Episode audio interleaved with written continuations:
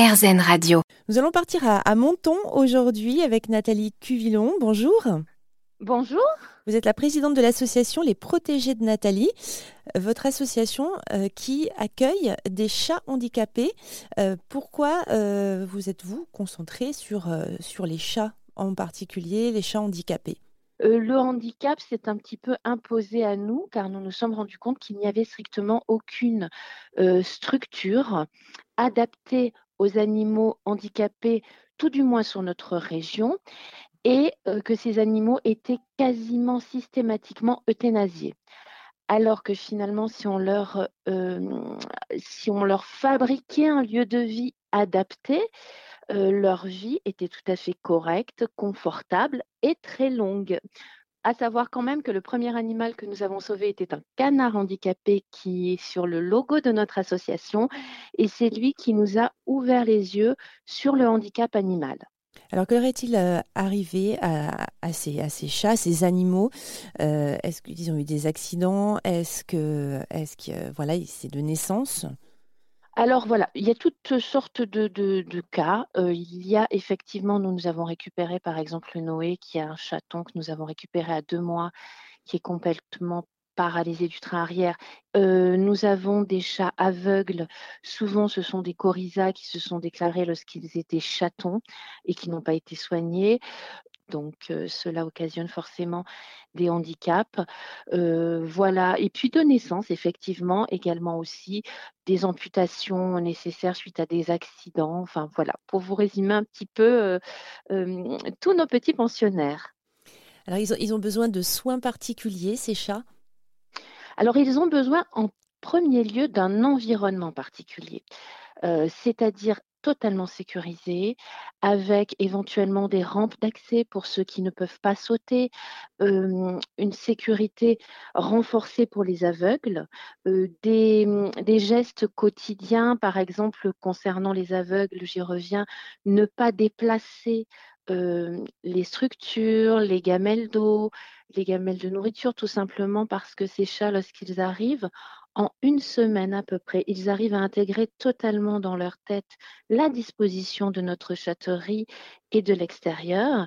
Et donc, ils évoluent, alors c'est assez impressionnant à voir, ils évoluent totalement comme des chats voyants, c'est-à-dire qu'ils sautent, ils savent très bien où ils vont retomber, etc assez rapidement.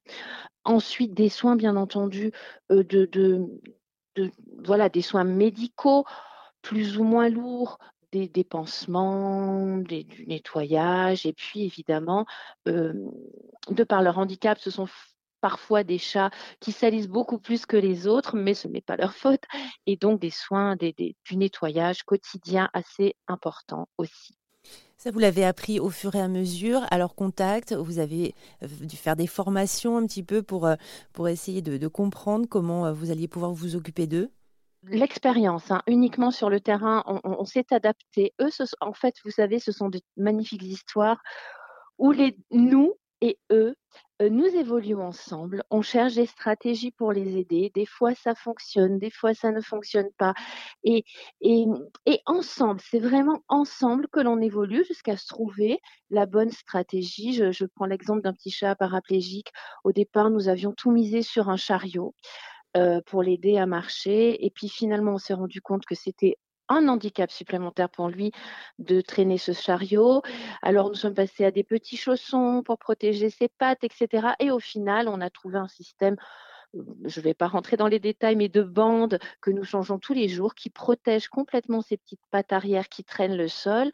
Lui, euh, qui n'a plus ce chariot derrière, bah, ça lui permet de grimper aux arbres à chat, de faire tout ce qu'il veut avec ses pattes avant.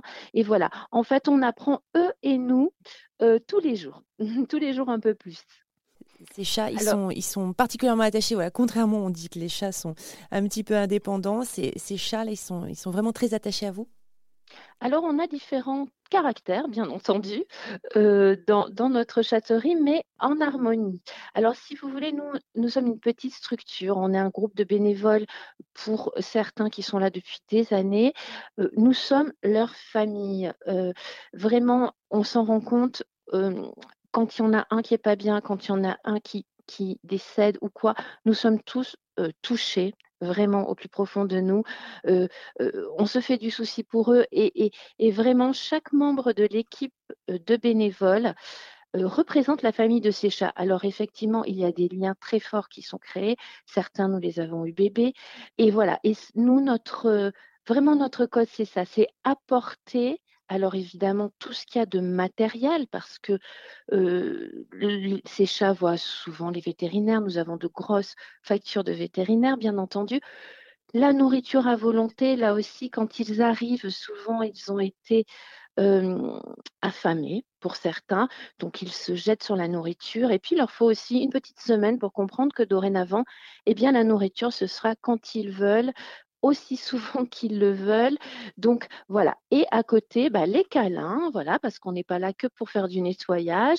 Les câlins, euh, les bisous. Nous avons sur notre page Facebook des, vidéos euh, de certains bénévoles qui font les soins où on voit qu'il y a des câlins, il y a, vraiment des liens forts avec ces animaux.